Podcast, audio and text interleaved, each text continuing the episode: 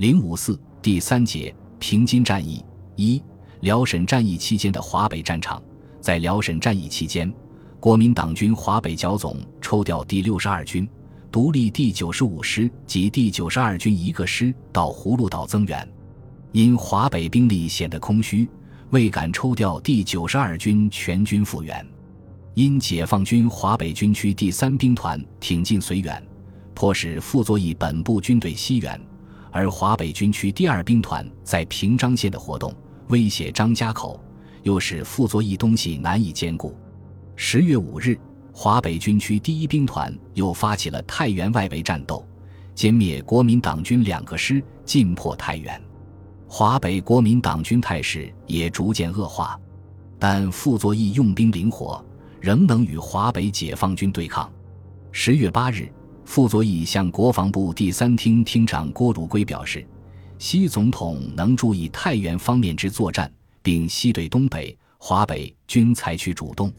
郭拟劝总统开作战会议，研究太原承德应如何作战，尤其医疗系作战可能之推移，应早做准备，以免以后又居被动。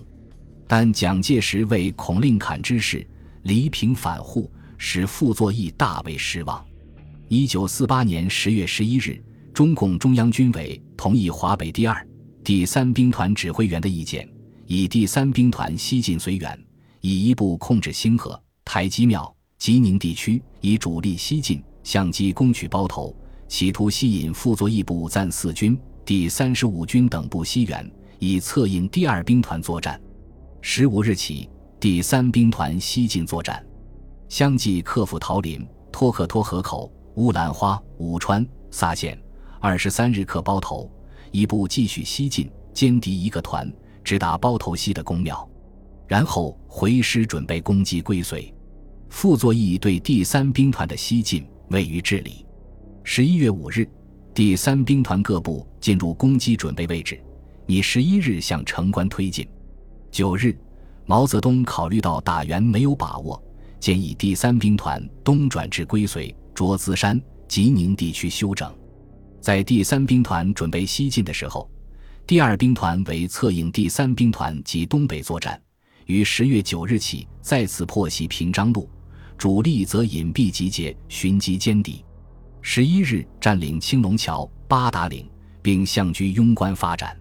十二日，位于康庄的国民党军第九十四军东进，企图重占青龙桥，为解放军击溃。同日，位于宣化的第三十五军增援康庄。毛泽东于十三日指示第二兵团，为吸引九十二军一个师回顾，不去增援葫芦岛；为吸引三十五军继续向东，以溧阳里里在绥远行动之目的，望你们于破路之同时，集结相当兵力，歼灭十六军一二个团。十四日，暂三军也由下花园东进，遭到第二兵团第三纵队的阻击，但此时。在康庄南口的三十五军、十六军也集中五个师东西对进，向青龙桥一线进攻。第二兵团拟集结七个主力旅为兼康庄东进之敌，但第三纵队二个旅未能赶到，经两日血战，未能歼灭被包围的敌军。而西进之国民党军已占领青龙桥，第二兵团于十五日晚不得不撤出战斗，主力转至路北休整。解放军华北军区第二兵团康庄两次战斗，未能达成歼灭敌军一部的目的，自己也有相当损伤。傅作义认为战斗获胜，向国防部报捷。十九日，国防部第三厅建议华北放弃承德及若干不必要支点线，集中五个军机动，必要时上可配合华中作战。于是，傅作义乘解放军主力远出。冀中解放区中共中央和华北机关腹地空虚，策划围魏救赵之计，集结重兵，企图偷袭石家庄，直接攻击位于平山县西柏坡村的中共首脑机关。二十四日，国民党军第九十四军新编第二军第三十二师、新编骑兵第四师、整编骑兵第十二旅，配属汽车五百辆，组成所谓援晋兵团，自涿县南下。二十六日进抵保定。第三十五军、十六军也难调平汉线作为后援，但傅作义的作战方针是：如步兵顺利到达滹沱河，即命骑兵进袭平山县西柏坡共产党中央所在地。最重要的是，你必须掌握住，绝对不能使军队受到损失。打不打石家庄是次要的，要保证军队能随时撤回。中共中央很快就获得谍报，紧急动员就近的华北军区第七纵队和地方武装进行阻击，同时于二十五日命令第二兵团星夜急行军南下回援。援晋兵团行动迟缓，至二十八日才从保定出发。前锋在方顺桥和解放军发生战斗，二十九日进抵望都。这时，解放军第二兵团先头第三纵队于三十日赶到定县、唐县地区，沿唐河布防。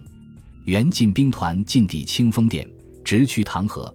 他们看到解放军已经沿河布防，一面派出小股部队抢渡，一面就是否需要全军强渡在河边犹豫不决。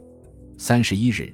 新华社发表毛泽东起草的新闻稿，公开揭露傅作义偷袭石家庄的军事密谋。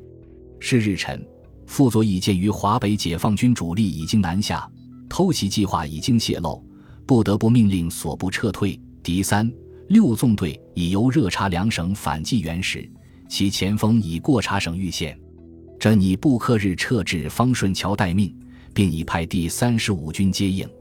援晋兵团即于是日午后退至方顺桥，此后，解放军华北第二兵团即驻守在曲阳一带。在援晋兵团南侵之际，解放军辽沈战役已胜利在握，塔山守备部队已撤下休整。毛泽东为打击援晋兵团及集结在平汉线的敌军重兵，于十月二十九日致电林罗刘。请他们考虑将东北野战军第十一纵队南调到三河一线，相机攻击通县一带，威胁北平。当日林彪及复电，可以将在锦西附近的第四纵、第十一纵全部及三个独立师、一个骑兵师，日内即开始向山海关、冀东方面前进，威胁敌人。毛泽东接电后十分高兴，但仍要求他们把部队部署在玉田。冀州、三河、宝坻地区威胁北平，并在那里休整。于是，程子华、黄志勇率东北野战军第二兵团首先入关至北平近郊作战。蒋介石自十月十五日从南京飞沈阳，十六日到北平，一直在北平指挥东北作战。至三十日，东北大势已去，他在北平也已无能为力，只好回南京去了。临行之际，要求傅作义速筹巩固华北计划，并赋以华北军事全权。葫芦岛决定撤退后，傅作义十分焦急，请国防部第三厅副厅长徐朗轩转告蒋介石，要求将葫芦岛所有部队尽留华北，否则他就不愿守平津，即以所部活动作战。十一月三日，国防部作战汇报，何应钦主张副部南下袭击济南。以后即在山东作战，玄佑主张以副部运青岛。四日，傅作义到达南京，与统帅部商讨华北军事。五日晚，在何应钦家，白崇禧、顾祝同、傅作义和郭汝瑰等研究华北作战。郭同意多留部队于华北，但西复能各个击破绥远及太原共军，傅不肯为，且只要求五十四军留大沽。郭觉府上不够魄力，以此时时应举全力以击破聂荣臻，需向前。十一月六日，蒋介石与顾祝同、何应钦商讨华北军事方略，决令傅作义固守华北，并增加其兵力。蒋又接见傅作义，指示华北必须固守，并授予处理全权。关于傅作义作战方向，大体说来有三种选择。一是傅作义率本部军队退守绥远，中央系军队任其南撤；二是固守平津塘；三是所有华北剿总部队放弃平津南撤。在这次会商中，傅作义究竟如何主张，说法不一。据《中国人民解放军战史》叙述，蒋介石提出放弃平津，为傅作义为东南军政长官的主张，要傅率部南撤。傅作义对蒋介石并吞。排斥异己的惯技，身怀戒心，不愿南撤，而企图在平晋危急时率部西撤绥远老巢。但这时蒋傅又判断东北野战军在辽沈战役后需有三个月到半年的休整时间，要到次年春天才能入关作战。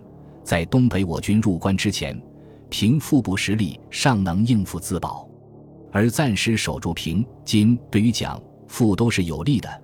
对蒋介石而言，可以前至东北、华北我军，取得部署长江防线、组训新兵所需时间；对傅作义而言，则可以争取到美国的直接军援，便于西撤绥远，自成局面。因此，蒋傅最后决定采取暂时固守平津张地区，同时确保塘沽海口，以观战局变化的方针。平津战役综述：傅一到南京。国防部长何应钦便转达蒋介石要他率部南撤，并必以东南军政长官之意。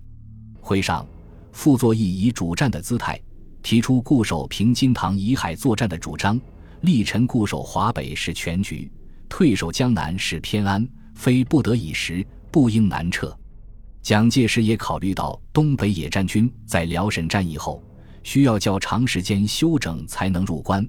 华北不致拒受威胁，而固守平津，前至东北、华北野战部队南下，对南线作战也属有利。据此，会议确定了固守平津，置主力于金沽，以立而后行动的方针。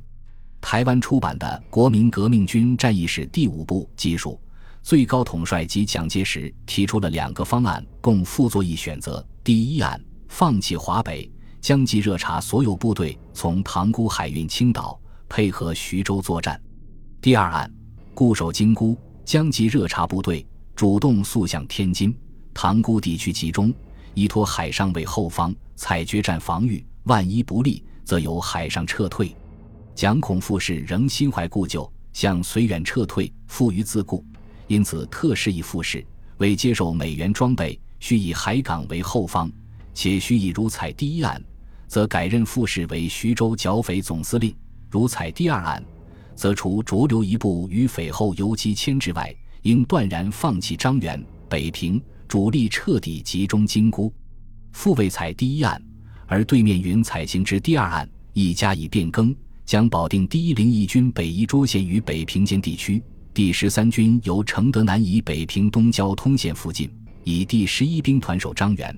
十七兵团守金沽，控制第三十一、第三十五、暂三、第一零一、第十六等五个军于北平附近保持机动。郭汝瑰回忆中则说：“傅作义终于同意放弃绥远、张家口，在形势危急时，甚至弃北平，只顾守金沽，保持一海口，以维持长期补给。”对此华北战略决策，蒋介石回南京后也完全同意。开始。傅作义执拗的要交出部队，后又在两个美军枪械的诱惑下，愿各个击破共军。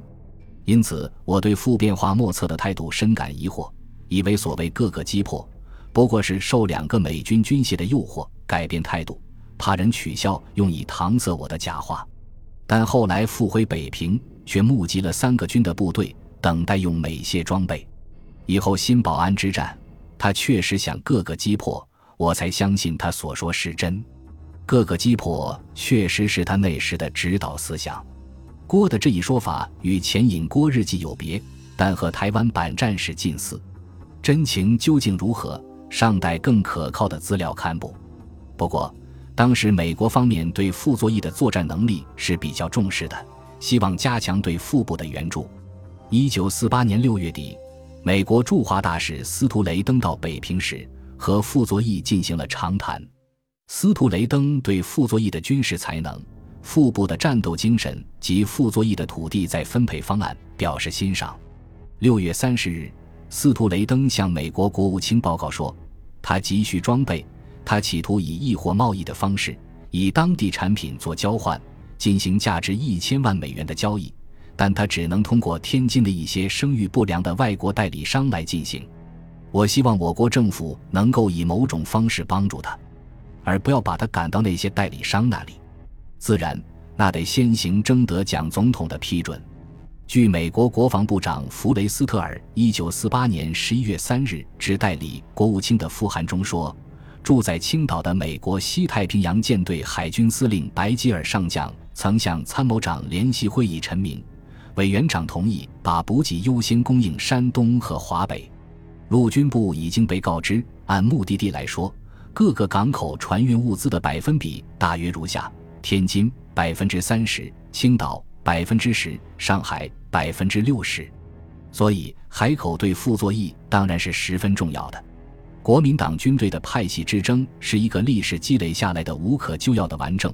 傅作义以其实力和才华，从蒋介石手中赢得了华北地区军队的指挥权，但派系的区别依然是一个严峻的问题。中央系军队听从他的指挥是有条件的，一旦形势变化，派系的分界就会明朗化。